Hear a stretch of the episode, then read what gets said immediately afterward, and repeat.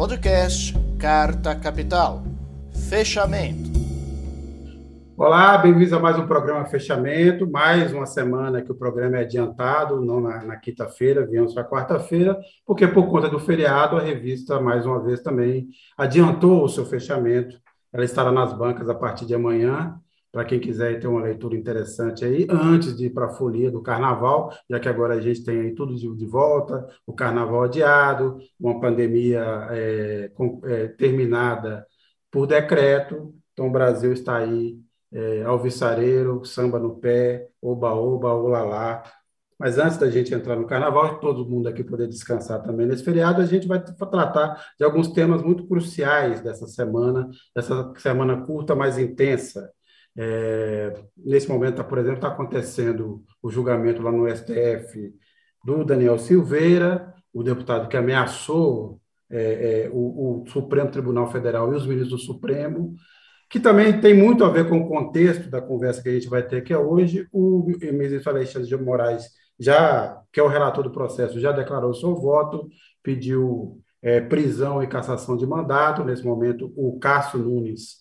é, está, que é o revisor do, do caso, está dando seu voto. A gente vai falar também aqui do caso do Julian Assange, que a, a Corte dos, é, Britânica autorizou a extradição para os Estados Unidos, ainda tem um, uma etapa desse processo. Vamos falar também aqui do pedido de renúncia é, do Arthur Duval para escapar de uma cassação é, na Assembleia Legislativa de São Paulo. É, temos aqui vários assuntos, mas o principal assunto hoje, o assunto que nós vamos abrir esse programa hoje, é, vamos dizer assim, do tema que mais repercutiu e teve mais discussão ao longo dessa semana, que foram a divulgação de alguns trechos é, de sessões do Superior Tribunal Militar é, durante a ditadura. É, esses, esses áudios, na verdade, é, eles foram obtidos por um advogado, o advogado Fernando Fernandes, depois de uma longa é, batalha judicial aí que terminou no Supremo Tribunal Federal, que mandou então o Superior Tribunal Militar é, disponibilizar esses áudios. Esses áudios depois foram parar na mão do professor e historiador Carlos Fico, professor da, é, da Universidade Federal do Rio de Janeiro, é, que tem que está analisando aí cerca de 10 mil horas de gravações dessas sessões é, e que, diante dos ataques feitos pelo Eduardo Bolsonaro, a jornalista Miriam Leitão decidiu, então, repassar à jornalista algumas partes é, dessas sessões, é, dessas conversas dos ministros ou das, é, das decisões, dos momentos ali de julgamento no plenário do STM, é, referentes à tortura. E esse assunto, então, mereceu, por exemplo, do é, vice-presidente general Hamilton Mourão, uma, uma avaliação debochada, tanto, tanto quanto do, presidente, do atual presidente do STM, o Luiz Carlos Gomes Matos, também que teve uma reação assim, um tanto quanto debochada é, diante do que se revelou ou do que se re revelam esses áudios. É, para tratar desse assunto e de outros, para a gente entender também um pouco uma contextualização do que esses áudios representam e do que eles dizem sobre esse período tenebroso, tenebroso da história do Brasil, a gente recebe aqui o historiador Carlos Fico. É, Fico, primeiro, antes de tudo, eu cumprimento e agradeço por ter aceitado nosso convite. Bem-vindo. Obrigado, boa noite, é um prazer estar aqui com vocês. E para que eu divido esse programa hoje com a Fabíola Mendonça. Fabíola, boa noite. Boa noite, Sérgio, boa noite, Barrocal, boa noite, professor, e boa noite a todos que nos assistem. E com o André Barrocal, de Brasília. André. Boa noite, Sérgio, Fabiola, boa noite ao nosso convidado e também a todos que nos acompanham nesse momento.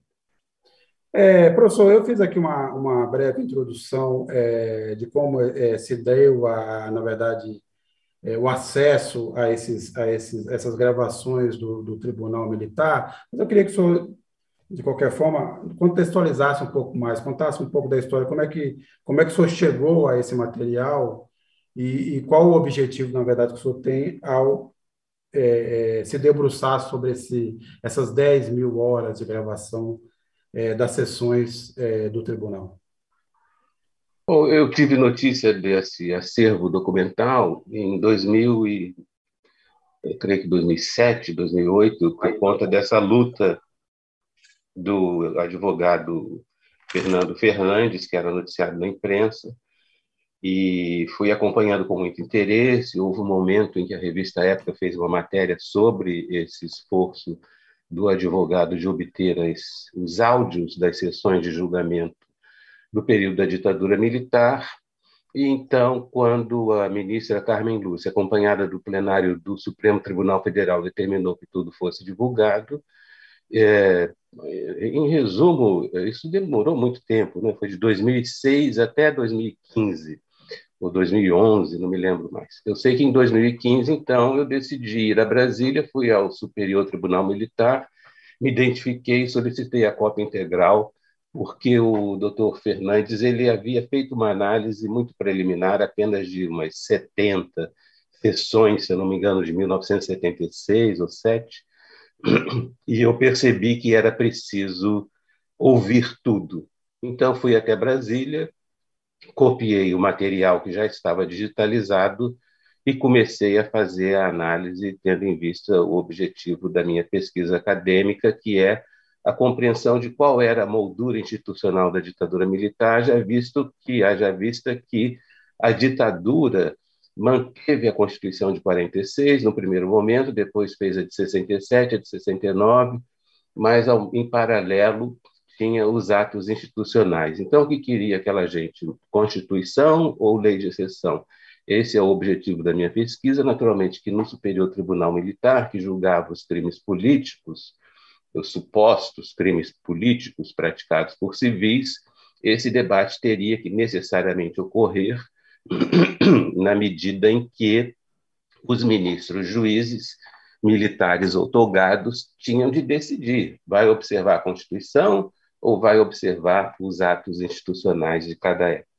Então, o objetivo era esse, e eu fui ouvindo essas sessões a partir, como eu disse, de 2017, 18, 19, 20, 21, concluí a audição do período de 1975 a 1979 e publiquei os resultados dessa pesquisa em trabalho acadêmico, na medida em que eu sou professor de História do Brasil, da UFRJ, e pesquisador do CNPq. Então, foi isso. Agora, é, professor, é, é, antes, obviamente, de passar aqui para os meus colegas de bancada, eu queria só é, colocar mais uma, uma, uma questão. É, ao ouvir esse material, o, o que, que o senhor acha que, que, que, esse conjunto de, de, gravações do STM, do STM dizem sobre, é, ou desmentem as teses é, ou parte, de parte da, das Forças Armadas. Né? É, tem, tem, me parece que ainda existe uma, uma, uma fração é, razoável, é, e talvez até crescente nesse momento, de tentar é, é, minimizar, não só minimizar, obviamente, as torturas, mas identificá-las como um, um, assim, uma, uma ação tomada por alguns translocados que resolveram ali nos porões, a, a escondidas, a sorrelfa, é, torturar as pessoas e que isso não era uma política de Estado. O que, que o senhor acha que é, é, é a análise desse, dessas gravações diz sobre o, é, o quanto a tortura era uma política de Estado no Brasil? Eu não gosto muito da, da expressão política de Estado, mas tirando isso, realmente você tinha já há muitos anos, entre os militares e civis também que participaram da tortura, essa tese fraudulenta de que eram excessos, né? a tese dos excessos. Ah, não, isso aí foram apenas alguns é, poucos é, militares ou policiais é, psicopatas que se desviaram da sua função. Não, não é verdade. E nós sabemos que os oficiais generais, inclusive os presidentes da República, não só tinham conhecimento da tortura, como eram coniventes com ela. Hoje mesmo eu estava ouvindo um desses áudios, é, o, general Reinaldo foi comandante do primeiro exército do Rio, ele depois se tornou ministro do STM, e vai, ele está falando de pessoas que morreram quando ele era comandante, sobre tortura. Então, tudo isso já é sabido, mas já é sabido há muitos anos. Né? O primeiro trabalho com documentos secretos da ditadura que eu publiquei, se não me engano, foi em 98, o livro Como Eles Agiam, isso já tem muitos anos. E desde então, e mesmo antes, nós, na esfera acadêmica da historiografia, não temos nenhuma dúvida em relação a isso. Né? Então, não são esses áudios que comprovam que os oficiais generais da, do Exército, Marinha Aeronáutica, e também muitos civis, juristas, políticos, etc., sabiam da tortura. Sabiam e eram coniventes na medida em que não a denunciavam, não faziam o que deviam fazer, isso quando não praticavam também. Né? De maneira que não é uma novidade. Agora, é, existe muita gente descrente disso, né? E, evidentemente, os militares, sobretudo os mais velhos, uh, sobretudo os oficiais generais das três forças mais velhos, ainda insistem eventualmente nessa tecla, por mais que seja muito difícil sustentar isso com evidências empíricas. Né? O que há de novo nesse material, por assim dizer, né? eu sei que a imprensa gosta dessa coisa de ineditismo, etc. O que há de novo é a, a, digamos, a capacidade, a energia, a vivacidade, a capacidade de demonstração, porque se tratam se trata da voz daquelas pessoas, né? Então é indiscutível, é uma coisa indiscutível e impactante. Eu tinha evidentemente noção disso, já há muito tempo planejava divulgar paulatinamente esses áudios e episódios importantes, porque além de historiador acadêmico, eu pratico a chamada história pública já há décadas, né, no sentido de intervir, por meio, inclusive, da internet, é, no debate político contemporâneo. Então, eu planejava fazer isso, é, mas esse episódio de um desses filhos do atual presidente, é, ofendendo a jornalista Miriam Leitão, apressou tudo, e então foi isso que aconteceu. É, professor, é, eu queria fazer, eu queria lhe ouvir em relação à lei de anistia, né? Diferentemente dos países vizinhos, né, Chile, Argentina, né, que, que não só julgaram, como condenaram e prenderam, puniram né, os criminosos do regime militar, no Brasil isso não aconteceu, a história não foi passada a limpo. É, como o senhor falou, já tem outras provas né, que demonstram a participação do Estado nesse, nesse crime, mas os áudios ele vem agora, como o senhor falou, como uma, uma prova cabal né, dessa participação. O senhor acha que agora é possível né, uma revisão na lei de anistia, um, uma questão que, que, de tempos em tempos vem, colocada, vem sendo colocada na pauta? Não sei, acho muito difícil, né? mas isso é um palpite, não tem nada a ver com pesquisa acadêmica é apenas um achismo. E, pessoalmente, eu acho que não, por uma razão simples, porque já foi objeto de julgamento do Supremo Tribunal Federal. Naquela ocasião, inclusive, o ministro Eros Grau, que relatava o pedido da OAB relacionado a considerar inconstitucional, coisa que valha a lei da anistia de 79, ele me procurou, por meio da assessoria dele, naturalmente, perguntando se eu poderia dar um depoimento a respeito de como foi feita a lei da anistia de 79. Eu fiquei muito assim aflito com aquilo, porque eu não gosto desse tipo de intervenção eh, na política institucional. Mas depois ele desistiu, até fiquei aliviado, né? eles desistiram de fazer audiência pública. De qualquer modo, eu então levantei muitos dados e publiquei um artigo acadêmico sobre isso, mostrando que houve uma negociação parlamentar quando o presidente João Figueiredo, o general Figueiredo, mandou a lei da anistia em 79 para o Congresso, houve toda uma negociação, como naturalmente acontece sempre, e nessa negociação, os documentos escritos por pessoas que participavam da campanha da anistia, inclusive a notável Terezinha Zerbini, mandar eh, nessa documentação, por exemplo, enviada ao Ulisses Guimarães, o famoso líder eh, político da oposição, nessas cartas, nessa negociação com os parlamentares, eh, muitos da esquerda, muitos do setor democrático, liberais, etc., diziam assim: bom, essa lei está perdoando os chamados torturadores, né, como ficou conhecido, perdão aos torturadores, embora seja perdão a todos os militares e civis que praticaram violações de direitos humanos. Mas é, existe isso. É, essa lei está tá anistiando também os torturadores, mas tudo bem, vamos aceitar, porque, enfim, pelo menos alguns, algumas pessoas voltarão de fora. Então, quando a lei foi aprovada pelo Congresso, inclusive o então deputado, na época deputado Pedro Simon, ele disse assim: é, a gente só não melhorou essa lei porque não quisemos, no sentido de que não, não teria havido muita pressão para aprovar o projeto original. De maneira que é muito complicado né, quando a gente vê a própria sociedade, o Congresso Nacional, embora o Congresso Nacional daquela época ainda muito controlado, é, aprovando esse tipo de acordo. Né?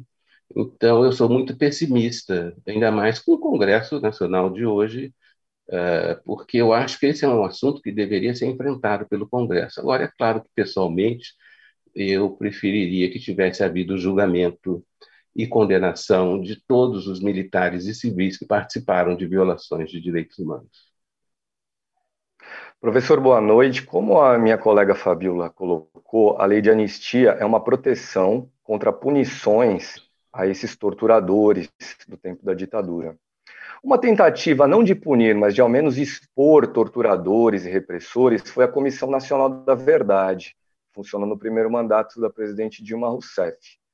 E essa Comissão Nacional da Verdade desencadeou uma insatisfação nos quartéis que contribuiu para o impeachment da presidente Dilma, que levou à volta dos militares a ocupar a cena política no governo Michel Temer e terminou, de certa forma, também com a eleição do presidente Jair Bolsonaro, que é um presidente que reabilita, ao menos verbalmente, a ditadura militar. Como, diante de um quadro desse, na sua opinião, seria possível promover um acerto de contas histórico com tudo isso que a gente viu aí nos anos, tudo isso que a gente escutou nesses áudios que o senhor obteve e passou aí para Miller Leitão? Com esses áudios, eu acho que é difícil agora. Tudo isso aí que você relatou são derrotas tremendas é, dos setores democráticos, dos setores da esquerda, que vêm sendo derrotados, né? essa, essa onda conservadora que acomete não só o Brasil, mas o mundo inteiro. Né? Então, é preciso que esses setores repensem suas estratégias políticas, enfim, o que tem, o que tem é, sido motivo para tantas e sucessivas derrotas. Né? É, como historiador, o máximo que eu posso fazer é trazer evidências empíricas incontestáveis como essas que eu tenho trazido já há mais de vinte e tantos anos, vocês veem que, apesar delas serem. Eu me lembro quando eu descobri os documentos, os últimos documentos da Operação Brother Sun, que já era conhecida desde os anos 80, mas eu, naquela ocasião, mostrei o colaboracionismo de militares brasileiros com o governo norte-americano em relação à invasão por tropas do Brasil no golpe de 64, a hipótese disso acontecer foi um escândalo também. É.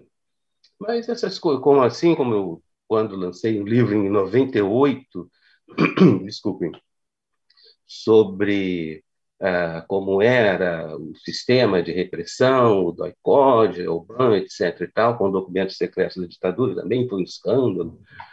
Saiu nas emissoras de TV, nos jornais, em todos esses momentos acontece isso, como acontece agora, mas a mudar a mentalidade de negacionistas é uma esperança que eu não tenho. Né? Eu tenho, no máximo, a esperança de contribuir para que setores da sociedade que tenham acesso à informação fiquem mais bem informados e possam, talvez, refletir de maneira mais crítica sobre escolhas eleitorais. Agora, o negacionismo é difícil, né, de, porque ou é por má fé, por ignorância, é muito difícil alterar isso. Né?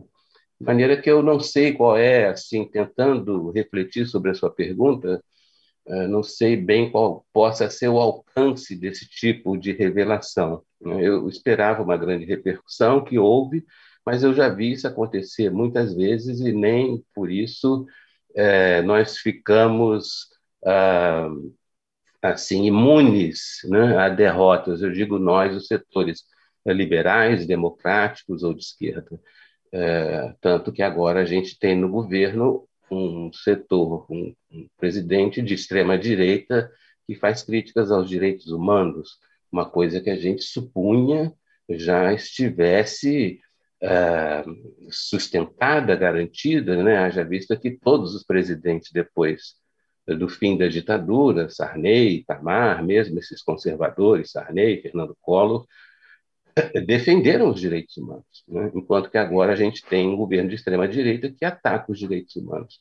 Então, o processo de vivência, experiência com a democracia, ele é muito lento, né? E a experiência do eleitorado brasileiro com a democracia é muito recente, né? por mais que pareça muito tempo, desde 89 para cá, é muito pouco em tempo, em termos históricos. Né? Então, é, eu sou relativamente pessimista em, em, em relação a mudanças mais aceleradas por revelações chocantes, por mais chocantes que sejam como essas é, desses áudios. Por falar em revelação chocante, antes da gente continuar aqui na, na, na entrevista, eu queria então que a gente ouvisse só um, um, dos trechos desses áudios, que é o momento em que o ministro, então ministro Rodrigo Otávio, relata a tortura de uma prisioneira grávida. Então, o pessoal, o Cacá vai rodar aí para a gente, e aí, na sequência, a gente é, continua a entrevista. Cacá? Fato mais grave talvez suscita o exame da presente apelação quando alguns réus trazem aos autos acusações referentes a torturas e sevícias das mais requintadas, inclusive provocando que uma das acusadas, Nádia Lúcia do Nascimento, abortasse após sofrer castigos físicos no Código Em verdade, não participou de qualquer ação delituosa e nem mesmo estava ligada ao, ao MRE, que se por acaso for considerada responsável, aquilo que disse, pede que seja tomado em consideração o fato como salientou, não aguentava mais a pressão a qual fora submetida e até mesmo com a ação. Deseja ainda esclarecer sua, sua, sua, atitude, pois estava grávida de três meses ao ser presa. Tinha receio de perder o filho, o que, viu, e, e, e, o que veio acontecer dia 7 de abril nas dependências da UBA. Lícia Lúcia Duarte da Silveira. Foram os 462 versos que deseja, desejava ainda acrescentar, quando esteve presa na UPAN, foi torturada, apesar de grávida, física e psicologicamente, tendo inclusive que presenciar as torturas infligidas ao Bino Vacara, seu marido, razão porque se viu obrigado a assinar todo o interrogatório sem reagir.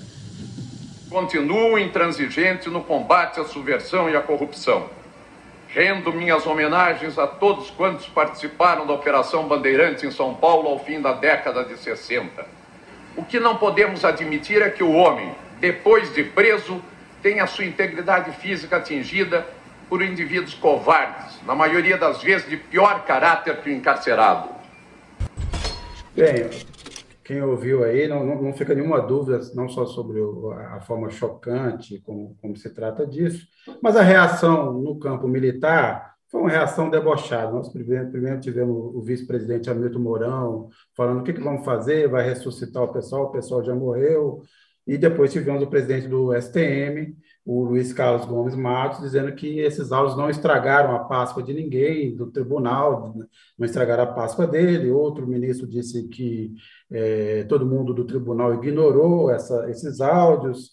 É, professor, a pergunta que eu faço é o seguinte: obviamente a gente sabe da fragilidade do Estado de Direito, da democracia, de forma geral, na América Latina, uma região que foi submetida e passou por golpes variados, tem é uma, é, é, é uma região extremamente desigual, a gente sabe todos os problemas, mas essa eu queria entender um pouco, quer dizer, queria, na verdade, que o senhor expusesse um pouco a sua, a sua posição, o seu entendimento de uma coisa que me parece mais peculiar no Brasil, é o seguinte, por que, que o senhor acha que o poder civil não consegue é, é, é enquadrar esse poder militar, fazer com que os militares simplesmente cumpram é, é, o que para o, o, dever que é designado e que respeita a Constituição. A, a, impressão que eu tenho, quer dizer, a impressão que eu tenho não, a história brasileira mostra, na verdade, que as Forças Armadas brasileiras são quase uma espécie de exército de ocupação. Mas, é, voltando à pergunta original, por que, que o senhor acha que é, é tão difícil o Poder Civil conseguir fazer com que os militares apenas fiquem no seu espaço e cumpram o seu papel? É, você sabe que eu estou escrevendo um livro sobre isso. Vai ser o último livro que eu vou escrever na vida, porque eu já poderia ter me aposentado e planejo fazê-lo assim que lançar esse livro daqui a dois anos. Sobre a tradição de intervencionismo militar na vida brasileira. Todas as crises, todas as crises institucionais, as verdadeiramente crises institucionais, ou seja, aquelas que agridem a Constituição, foram causadas por militares desde o golpe militar que depois o imperador Pedro II. É uma história longa. É, de modo que a razão disso, do meu ponto de vista, é a principal causa da fragilidade institucional brasileira. Qual razão? O que hoje é conhecido como artigo 142 da Constituição. É, no final do Império, houve a chamada questão militar. Depois da Guerra do Paraguai, os militares voltaram se sentindo muito vitoriosos, como de fato foram, mas, desculpem, eu estou muito rouco por conta das aulas que eu dei hoje. Mas, naquele momento, também é, exigindo é, um reconhecimento do Império, e isso levou a uma série de conflitos entre militares e o gabinete do parlamento brasileiro, do Império e o próprio imperador, e levou, muitos historiadores especialistas naquele período dizem que isso é uma das principais causas da chamada proclamação da República, o golpe militar que instaurou uma ditadura uh, dos dois primeiros presidentes militares, Marechal Deodoro e Floriano. Por que, que eu estou falando disso? Porque aí foi necessário, com a República, se fazer uma Constituição.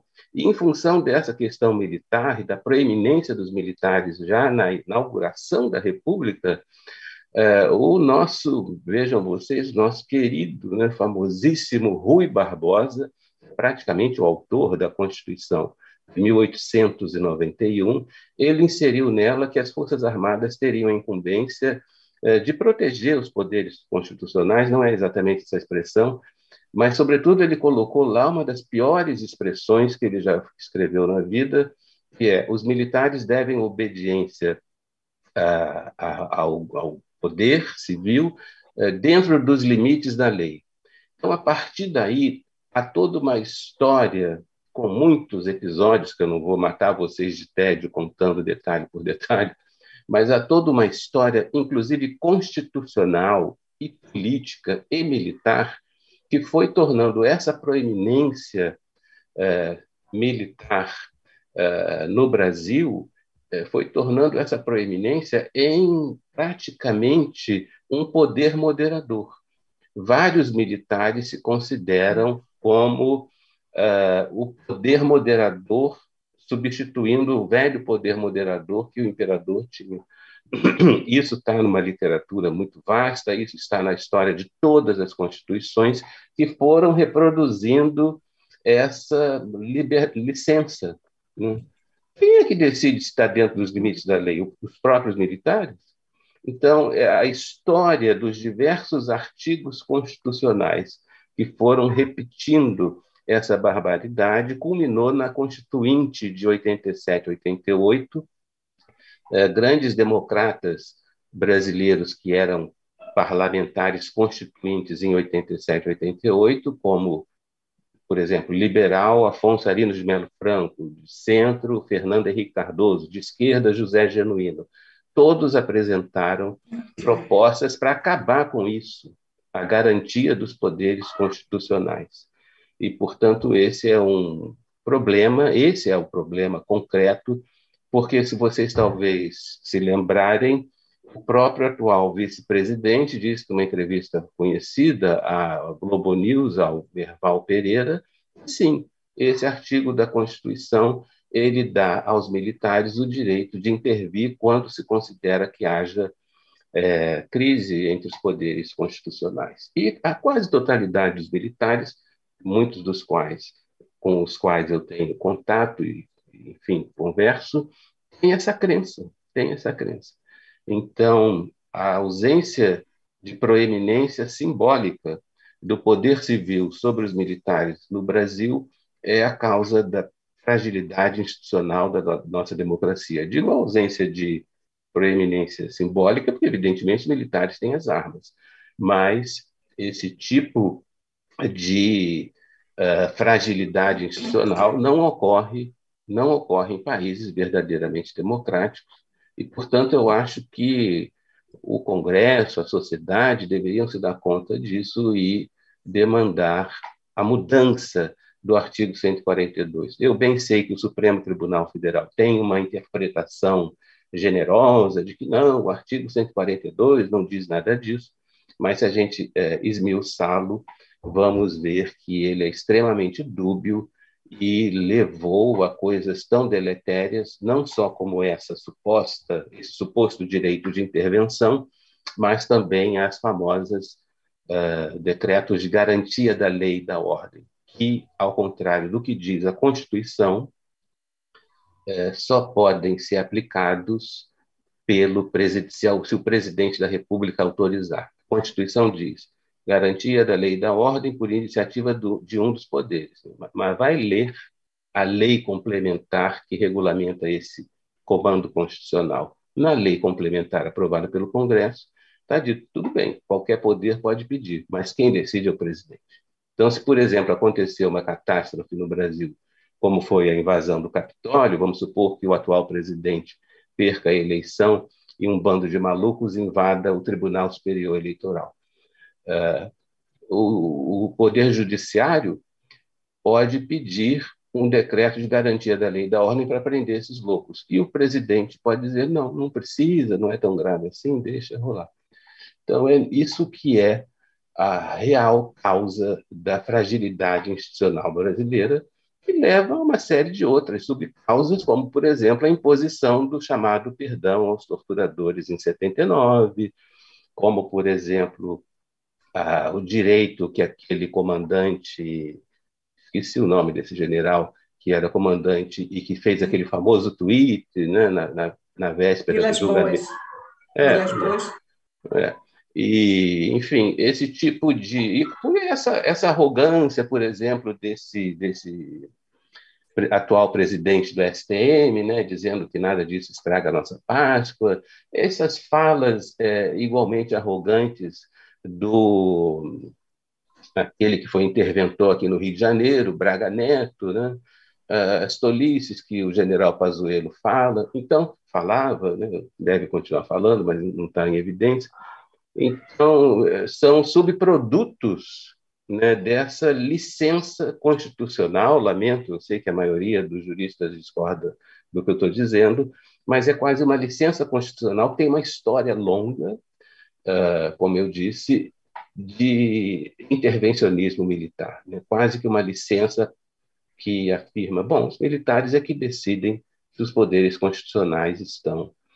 É claro que eu estão em crise, é claro que eu discordo veementemente disso, discordo desse jurista que vive defendendo isso aí, cujo nome me escapa também, uh, mas é preciso enfrentar com clareza as coisas. O fato é que esse artigo é dúbio mesmo, e os militares pelo menos em tese, eles gostam de obedecer regulamentos, leis e constituições. Né? Às vezes, os regulamentos são até mais importantes do que a lei e a Constituição. Por isso é que a gente precisa mudar o artigo 142. É, professor, eu queria pegar carona com sua resposta e fazer um link com o passado, o presente e o futuro, né? Todo dia, quase, né? Sempre o, presidente da República está fazendo ameaças golpistas é, citando as Forças Armadas como aliadas do seu governo. Quando se refere à eleição, ele diz que as Forças Armadas estão prontas, que não mandam recados. O senhor que tem né, o regime militar enfim, os militares como objeto de estudo, quais são os riscos que o Brasil tem hoje, né, numa eventual vitória de Lula ou qualquer outra pessoa, mas, mas Lula, como é o, o favorito, qual o risco que o Brasil tem hoje de viver um novo golpe militar? Eu, todo mundo pergunta isso. Eu acho que o, as Forças Armadas não são assim tão ruins no Brasil, tão despreparadas, no sentido de se meter numa aventura golpista novamente. Né? Então, acho que não. Esse risco das Forças Armadas se meterem numa confusão, numa briga aí de rua com bolsonaristas, atacando tribunal ou coisa que o vale é pequeno. Agora, o meu medo é PM, né? A polícia militar ela é muito ruim. As polícias militares brasileiras são muito ruins, né? há décadas e décadas despreparadas, elas geram medo na população, quando deveria ser o contrário. Então, é uma tragédia. E a grande infiltração de, desse, desse etos né, bolsonarista nessas polícias militares, com esses ex-PMs, youtubers, essa, essa fauna toda que até agora começa a ser punida. Então, o meu medo é que haja, como eu disse, se houver a derrota, se o atual presidente não conseguir a reeleição, é provável, é possível né, que haja protestos. Eu espero que não evoluam para alguma coisa do tipo invasão do Capitólio e espero que não haja conivência, leniência da Polícia Militar. Acho que as Forças Armadas não apoiariam isso, porque não é possível que sejam tão tolas assim. Uh, e também tem essa questão da garantia da lei da ordem, que, como eu disse, pode ser usada como um elemento de provocação, né? porque o, o atual presidente, assim como diversos militares da, da, da, velha guarda, pratica isso todo dia, até pratica muito bem, né? O deboche como provocação, as falas quase definitivamente golpistas para ficar ali no limite e gerar reação e ficar é, sendo debatido e discutido, e todo mundo cai nessa, nessa estratégia. O general Mourão faz isso praticamente todo dia. É, o Bolsonaro também, inclusive os filhos aprenderam e todos vários outros bolsonaristas. Então, uma provocação que ele poderá fazer é essa, né? Se um dos poderes, legislativo ou judiciário, na eventualidade de uma conflagração, exigirem a garantia da lei e da ordem, ele poderá negar, né? causando ainda mais comoção. Então, quando esse cidadão foi eleito presidente e os jornalistas me perguntavam o que eu achava, porque eu conheço o Bolsonaro desde os anos 80, né, quando ele cometeu seus primeiros é, despautérios, eu falava, bom, isso aí vai ser, vão ser quatro anos de muito trabalho, um governo autoritário, despreparado, e nós vamos ter muito trabalho uh, para é, sustentar um cotidiano de ataques, deboches, provocações. Né? Então, isso tudo era previsível. Infelizmente, foi a escolha do eleitorado brasileiro e a incapacidade dos democratas de é, fazerem frente a essa onda conservadora causada por grande ressentimento que a população tem quanto aos problemas mais elementares de transporte, segurança, educação e saúde que nunca foram resolvidos a contento no Brasil, mesmo em comparação com países mais pobres. Professor, houve algum momento na história brasileira em que o poder civil esteve perto, tinha condições de se livrar da tutela militar? Se sim, quando foi isso? Quem eram os personagens e o que aconteceu que não foi adiante? A gente tem um razoável consenso na historiografia de que o Segundo Império, o governo de Dom Pedro II, foi um governo onde houve proeminência civil. E justamente por ele tratar dos militares da maneira correta, é que quando esses militares voltaram da guerra do Paraguai, é, esses militares se sentiram, então, poxa, desprestigiados. Como é que a gente consegue fazer uma vitória dessas? E aqui não temos o reconhecimento que desejamos. Essa coisa de reconhecer o prestígio foi a motivação de muitas crises, a chamada questão militar no fim do Império, e como eu disse, muitos consideram a causa imediata assim, né, da, da proclamação da República. Então, há essa percepção. Uh, mas, como eu disse, a partir do golpe que derrubou Dom Pedro, esses militares foram ganhando cada vez mais proeminência. Tudo isso começa com o malfadado artigo, da, se eu não me engano, da Constituição de 1891, não sei se é o 12 ou 14, em que Rui Barbosa, para nossa grande infelicidade, inseriu lá essa expressão: os militares devem obediência ao poder civil, mas dentro dos limites da lei. Então, quem é que decide? Né? Os próprios militares é que decidem. Isso foi gerando uma série de intervenções militares e questões militares. Durante a Primeira República houve muito tenentismo, etc. A Revolução de 30 foi apoiada pelos militares, o golpe do Estado Novo foi apoiado pelos militares, e assim vai numa sucessão de eventos. É sobre isso que eu tenho escrito, além da pesquisa com os áudios do STM. É... Desculpa, se você me permite fazer só mais uma pergunta. É, professor, qual é a imagem hoje em dia nas forças militares de Luiz Carlos Prestes, ele que era um militar e foi um, foi um líder comunista no Brasil, liderou uma coluna nos anos 1920. O que, que as Forças Armadas brasileiras pensam dele? Pensam pessimamente dele, do líder comunista, assim como qualquer outro comunista. Acham que foi um traidor, coisa dessa natureza. Né? É, o anticomunismo nas Forças Armadas ele sempre foi muito forte, né? desde final do, do século XIX, uh, né? desde o final do, do, início do século XX, é, a partir da Revolução de 1917, esse anticomunismo sempre foi muito forte, com os episódios de 1935, né? você vê que tem uma expressão pejorativa, até que designa aqueles episódios como intentona, né? como traição uh, comunista. Então, Prestes, assim como muitos outros líderes comunistas brasileiros, é visto como uh, desprezível, embora uh, no final da Primeira República, a famosa coluna Prestes, ele é, tenha sido o momento de auge né, do Prestes, quando era chamado de Cavaleiro da Esperança, etc. Mas nas Forças Armadas, isso se tornou em desprezo, em ódio, e vocês veem que o anticomunismo existe até hoje, né, quando não há a menor possibilidade de os comunistas chegarem ao poder. Então, isso sempre foi presente nas Forças Armadas. Se vocês ouvissem os áudios do STM, desse período que eu estou pesquisando, veriam que a motivação é sempre essa. Hoje mesmo eu ouvi, estava ouvindo agora à tarde alguns desses áudios, a propósito da morte, do assassinato, né, tortura seguida de assassinato, agora não estou com o nome dele aqui, de um líder operário, Gregório, se não me engano, é, comunista, que era muito próximo de Prestes, e, e, um dos ministros do STM estava considerando que houve tortura, se houve, se não houve, no primeiro exército.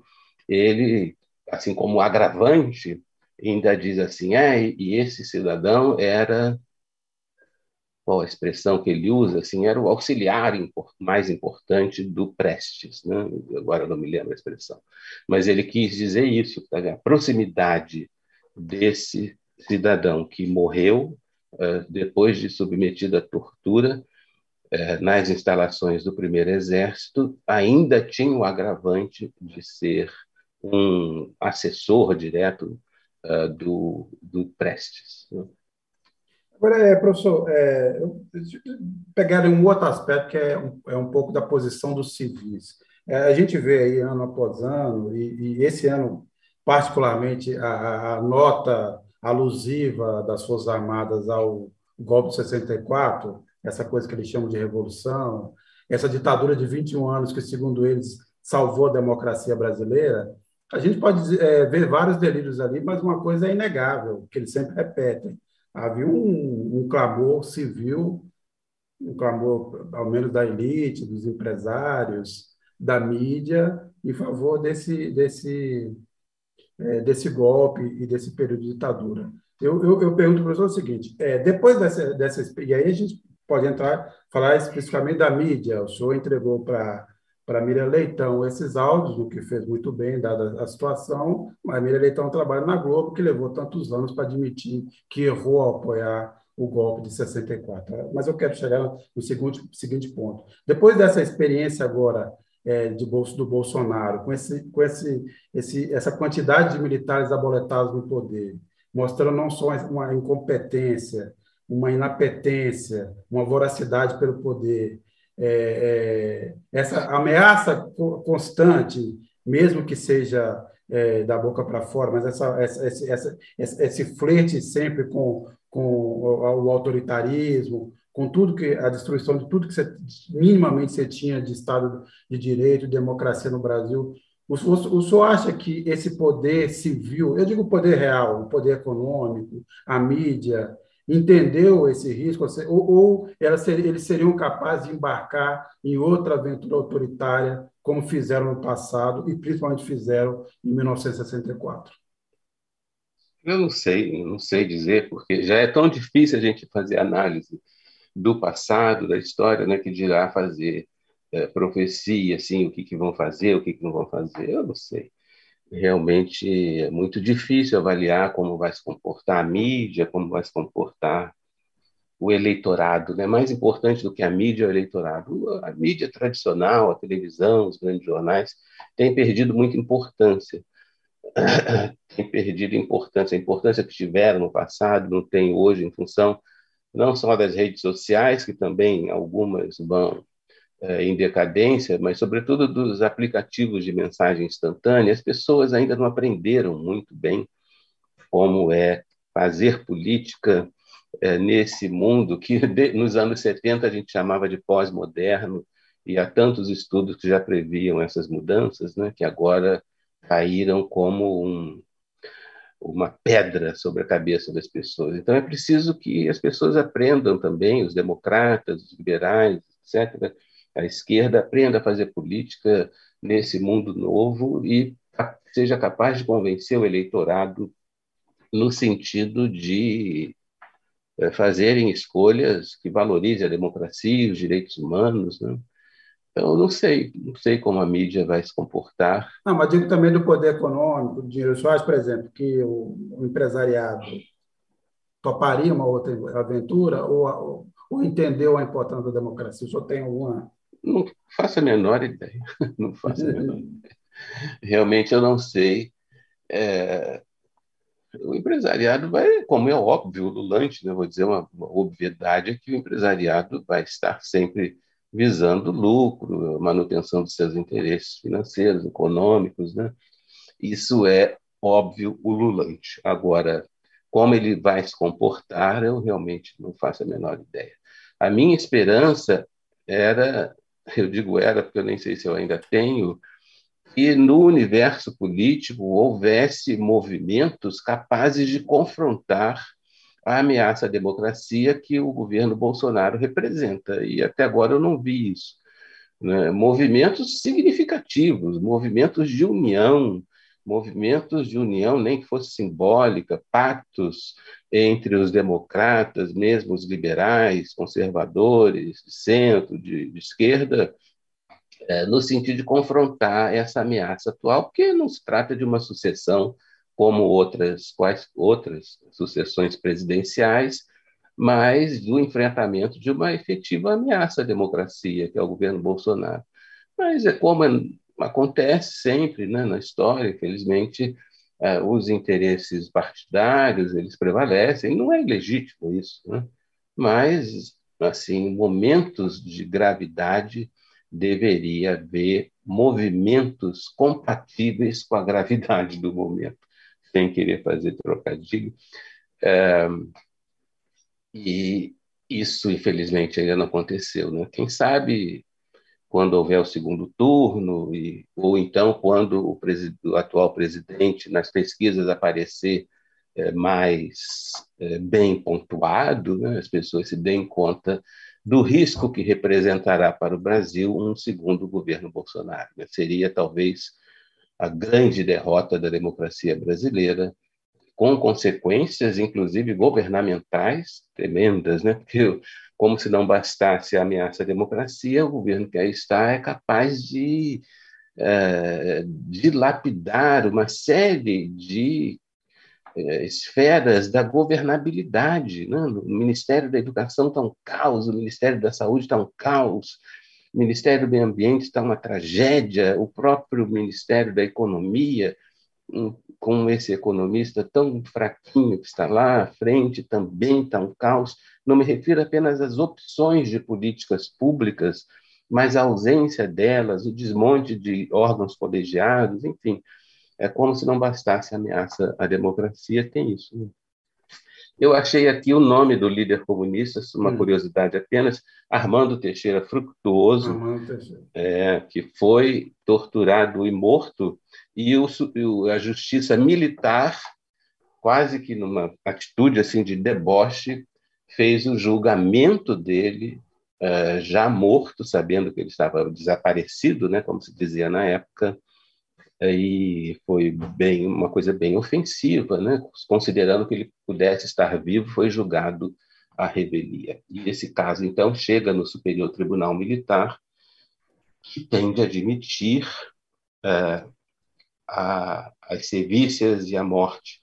E por azar do destino para esse general, o comandante que estava lá no primeiro exército na ocasião da, da tortura e do assassinato ele, no, na época do julgamento, ele é ministro do STM. Então, ele é até confrontado é, pelos colegas, é uma situação muito constrangedora. No futuro, eu devo divulgar esses áudios. Maravilha, professor. É, mais uma vez, dizer primeiro, que, obviamente, registrar aqui que é um trabalho, mais um dos trabalhos do senhor importante, seminal, para entender é, esse período tão sombrio da história brasileira. A gente recebeu aqui o historiador Carlos Fico, professor da, da Universidade Federal do Rio de Janeiro, ele que está aí debruçado sobre 10 mil horas de gravações é, de sessões e reuniões no Superior Tribunal Militar durante a ditadura. Professor, mais uma vez agradeço bastante ter aceitado nosso convite, ter dado essa entrevista tão esclarecedora. Antes do senhor sair, eu só pediria que, eu, o senhor só acompanhasse a gente aqui assistindo um vídeo, já que a gente está nesse clima de é, os riscos de Bolsonaro, a, a, a Fabíola até citou esse episódio, essa, essa, última intervenção do Bolsonaro, lembrando que os, que os, que os militares estão aí prontos, que eles não, não, não mandam recado, eles estão prontos para, obviamente, nos salvar, como sempre fizeram. Então, vamos assistir aí e, professor, obrigado, volto sempre, espero tê-lo aqui no programa outras vezes. E até a próxima. As Forças Armadas não dão recado, elas estão presentes.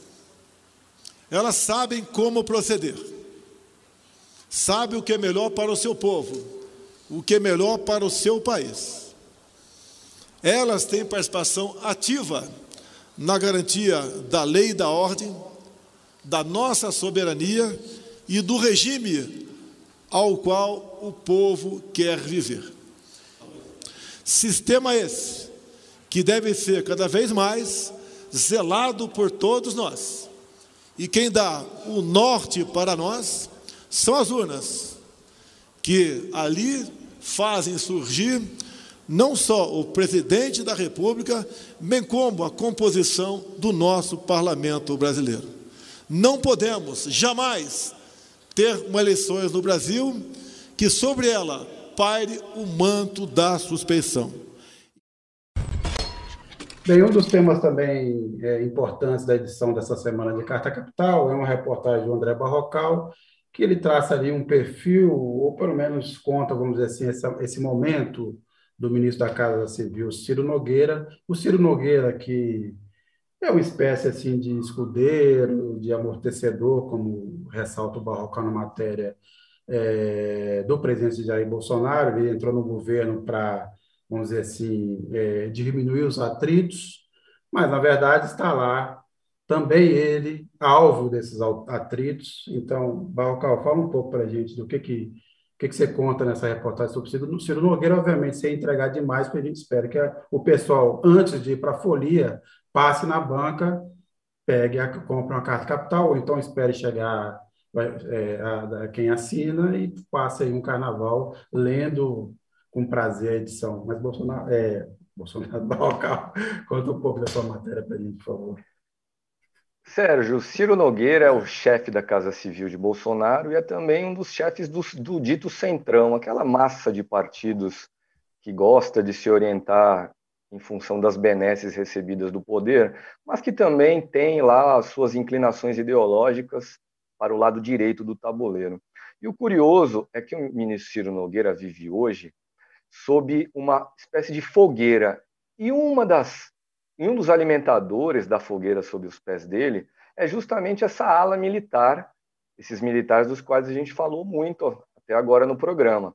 Eles estão, digamos, torturando metaforicamente o ministro Ciro Nogueira. E por que eu digo isso?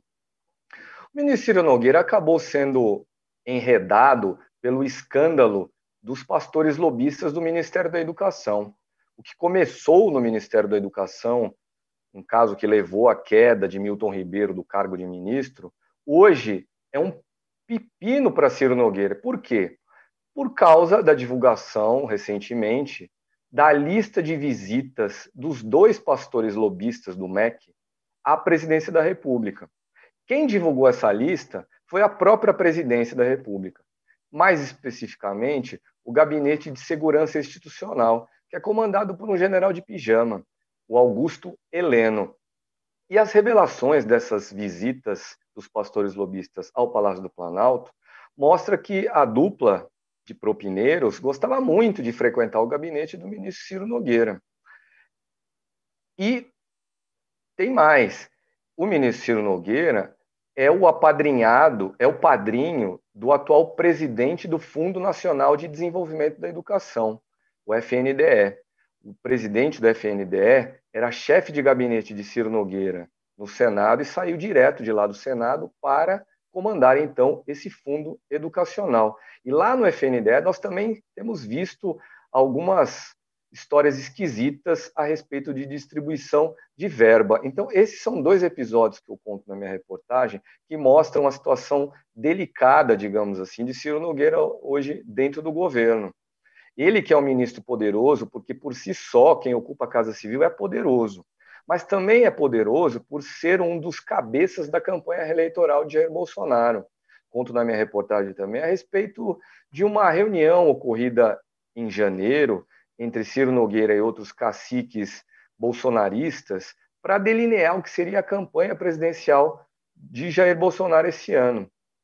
Então, fico por aqui, Sérgio, como você me pediu, para não entrar em mais detalhes, para não tirar o interesse das pessoas de comprarem a revista. Em resumo, é o seguinte: o amortecedor do governo Bolsonaro, e foi Ciro Nogueira, ao assumir o cargo de ministro da Casa Civil, que se autodefiniu como um amortecedor, esse amortecedor hoje está avariado e fica a dúvida se será uma peça trocada brevemente ou se a charanga de Jair Bolsonaro continuará andando com esse amortecedor danificado. Veremos, veremos. Bem, atualizando com as informações do STF, até o momento foram seis votos. O Cássio Nunes Marques, que foi o revisor do voto do relator Alexandre de Moraes, votou pela absolvição, mas até agora tem cinco votos a favor da condenação do Daniel Silveira. Há só uma diferença de, de, de pena. O Moraes, que foi o relator, o Faquinho, o Barroso e a Rosa Weber é, propõem, então, oito anos e nove meses de prisão e a, e a perda de mandato. O André Mendonça, Mendonça propõe aí uma pena menor. Faltam, obviamente, alguns votos, mas falta um voto para formar uma maioria, mas ainda falta aí os demais ministros. Eu vou começar pela Fabíola, mas depois queria também ouvir o Barrocal.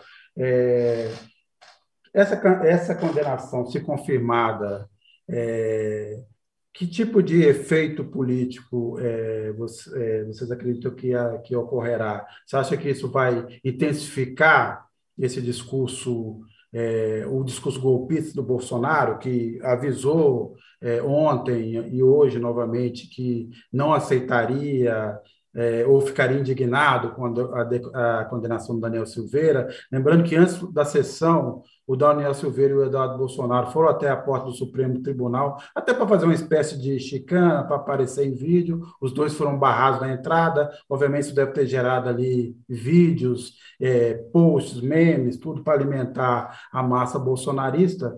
É, é, é, o quanto esse, essa, uma, uma, eventual condenação do Daniel Silveira vai, vamos dizer assim, esquentar o clima é, político nacional assim, a cada assim, nesse momento, há cinco meses da, da eleição presidencial. Fabíola primeiro e depois o Barrocal, por favor.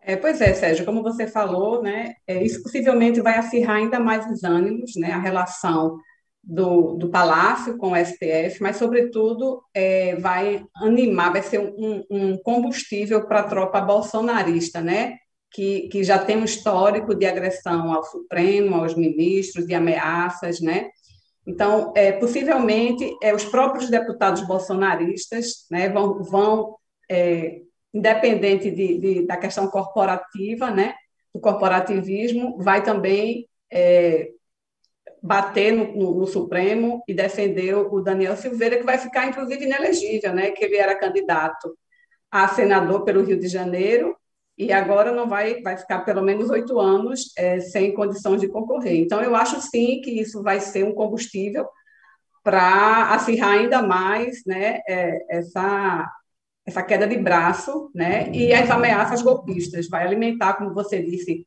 é, o, o, próprio Daniel e o filho do Bolsonaro, Eduardo Bolsonaro, foram barrados no STF. Isso vai gerar uma repercussão grande. Eles vão explorar ao, ao máximo né, essa situação para tentar tirar proveito e ameaçar cada vez mais né, o Estado Democrático.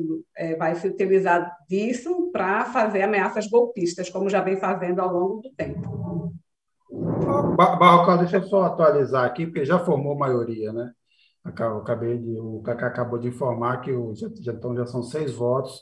Precisa ainda ver, obviamente, desenrolar. Depois você vai ter uma discussão sobre a chamada dosimetria, o que, que vai implicar. E lembrando também, Fabíola, que, é, primeiro, se tudo tem que transitar em julgado, tem que terminar essa votação, aí cabem, obviamente, aqueles embargos, recursos, e depois, no momento acabe, ele só, só, terá, só estará impedido quando a, for publicado o acórdão, sabe-se lá quando isso vai acontecer.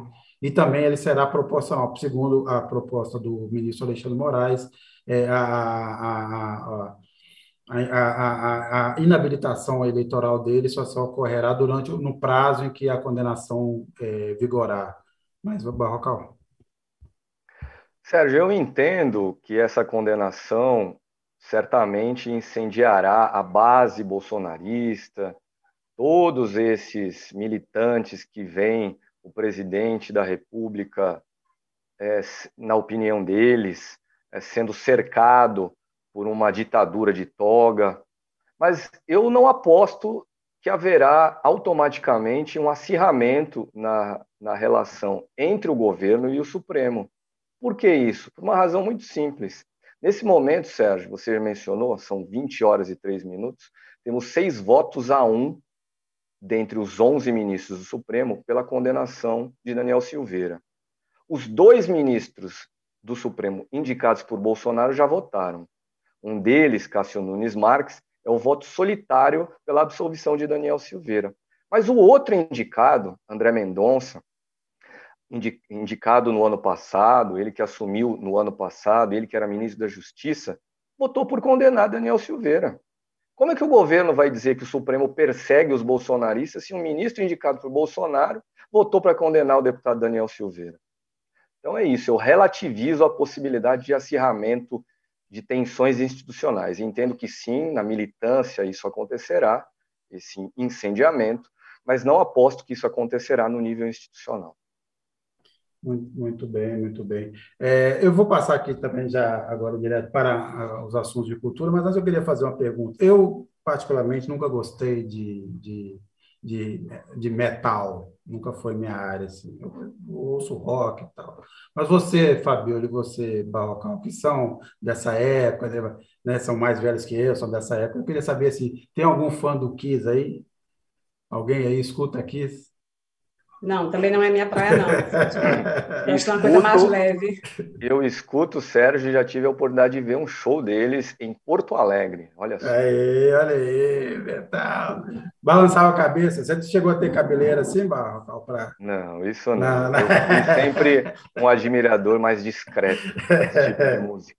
Tá certo. Eu falo isso porque o Kiss está tá, é, reiniciou sua turnê aqui na América Latina, vai reiniciar pelo Brasil, e a reportagem principal da edição de cultura dessa semana é justamente sobre essas bandas de metal que agora sofrem de um problema, que é o problema da senilidade, né? Estão ficando todos velhos, enrugados, e, já, e essa indústria dos mega shows já não sabe como é, vai sobreviver depois que acabar que o Kizer não tiver mais condições, o Iron Maiden e, outros mais não poderem mais ter aquela energia para levar milhares é, é, aos shows, é, lotar estádios e tudo mais, e criar toda essa essa comoção e esse, e essa, esse endeusamento dos fãs que sempre foi muito comum. Quem vai contar um pouco para a gente dessa história é Ana Paula Souza. Ana Paula?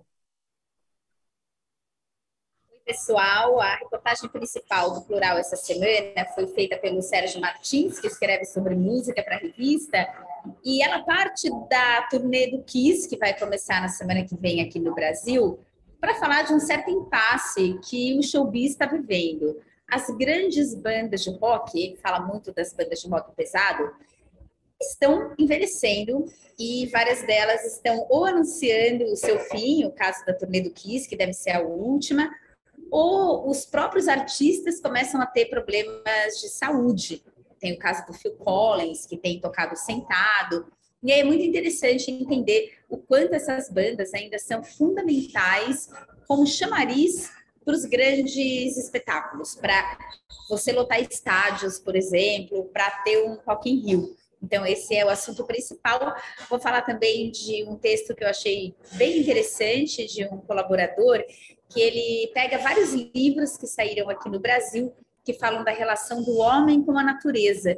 Então, é como se nesse momento de impasse que a gente vive, de crise ambiental, a relação do homem com a natureza passasse a ser uma fonte do pensamento humano fugindo um pouco daquela ideia do antropocentrismo. Barrocal, é, dê a sua dica aí para esse, esse fim de semana aí para os nossos web espectadores. Eu chamo a atenção das pessoas, vem aí, na, não neste domingo, mas no próximo, mais um primeiro de maio, Dia do Trabalhador. Esta semana, o governo Jair Bolsonaro mandou ao Congresso mais um esboço do orçamento federal o esboço do orçamento de 2023 e está lá.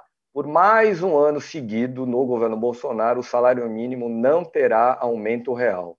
A proposta nesse momento do governo Bolsonaro é de um reajuste da ordem de 6,5%, algo em torno de 80 reais a mais em relação ao valor de hoje, o que não é suficiente para pagar a picanha, a gasolina, a conta de luz, o botijão de gás, o álcool, o diesel, enfim, vai mal a vida do, do trabalhador brasileiro e é por isso, é graças ao tema econômico que o presidente ex-presidente Lula tem força até aqui nas pesquisas, está na dianteira na corrida eleitoral desse ano. Também não dá nem para Viagra nem para prótese peniana, né? a não ser que você, obviamente, integre o exército e, e tenha o seu orçamento secreto. Aí sim, aí funciona. É, Fabiola, sua dica da semana. Minha dica, Sérgio, é sobre, é, inclusive, o orçamento secreto. Né? O presidente do Congresso é, ficou de enviar, é, o senador Rodrigo Pacheco ficou de enviar para o STF né, nos próximos dias a relação com pelo menos 400 nomes de parlamentares, entre senadores e deputados, né, é, sobre o orçamento secreto, quanto né, os nomes e os valores que, que esses parlamentares receberam no orçamento secreto. Então, assim, vai jogar luz a algo que é obscuro, né, que está sendo, é, enfim, não, não, a gente não sabe detalhes sobre isso. É, por exemplo, o presidente da Câmara, assim como, como o Ciro Nogueira, é, tem se utilizado muito desse recurso. Em Alagoas, por exemplo, os municípios aliados, sobretudo o, o Barra de São, de São Miguel, que é, o prefeito é o pai dele, o Benedito Lira, é o, é o município onde mais recebeu verba, né, que veio do orçamento secreto. Então, vai ser uma oportunidade da gente saber o que é que rola por trás desse orçamento secreto. Então, vamos ficar de olho, que deve ser por, essa, por esses dias. Bem, eu vou dar duas dicas. Uma delas é, é enquanto o Donald Trump, o Elon Musk, o Bolsonaro, todos reclamam do cerceamento à liberdade de mentir, de espalhar fake news, queriam redes sociais mais livres, um real atentado à liberdade de expressão aconteceu hoje na Inglaterra. um tribunal britânico decidiu é, autorizar a extradição do Julian Assange, o fundador do Wikileaks, responsável por divulgar vários documentos secretos dos Estados Unidos, que, entre outras coisas, comprovam é, maus tratos, torturas, e assassinatos é, no Afeganistão, no Iraque, é, essa autorização depende do ministro da ministra do Interior é, do Reino Unido, a Prati Pavel, é, mas é, provavelmente irá acontecer. E, se assim for, o Assange será mandado para os Estados Unidos, onde será julgado por espionagem e pode pegar até 157 anos de prisão, o que, na verdade, seria um correspondente a uma, uma prisão perpétua é, acabaria de vez é, com o exercício desse jornalista que fundou essa Wikileaks, que se, for, se, se mostrou, na verdade, ao longo do tempo, é, é um, um, instrumento muito importante de um novo tipo de jornalismo que se faz hoje, de divulgação de documentos. E o segundo ponto, hoje à noite aconteceu é, é, na França o debate, o último debate entre o Emmanuel Macron e a Marine Le Pen, é, os dois estão aí na reta final. No próximo domingo nós teremos a eleição é, na França. As pesquisas nesse momento indicam uma vantagem razoável do Macron. é, mas ainda todo mundo ainda tem um certo clima de incerteza, porque não se sabe como é que vão se comportar os eleitores é, à esquerda, que fica, no fim acabaram ficando órfãos. O Jean-Luc Mélenchon, que era o candidato é, da, de uma espécie de nova esquerda, de um PSOL francês, chegou em terceiro lugar, quase é, é empatado com a Marine Le Pen, a, foi 22% a 20%, e ele é uma espécie de fiel da balança na eleição, mas as pesquisas nesse momento indicam que o Macron deve ser reeleito, o que afasta momentaneamente mais um risco de, de uma extrema-direita chegar é, é, conquistar é, um país e, justamente um país muito importante na União Europeia. Então, duas coisas a ficar atento essa, esse processo contra o Assange e essa eleição tão importante na França neste fim de semana. Eu queria agradecer quem nos acompanhou até agora e, obviamente, queria agradecer também a Fabiola e ao Barrocal por, obviamente, me, der, me darem a honra de dividir com vocês esse programa. Então, boa noite, até a próxima. Boa noite, Sérgio. Foi um prazer para mim também. Boa noite a todos que nos assistiram. Boa noite, gente.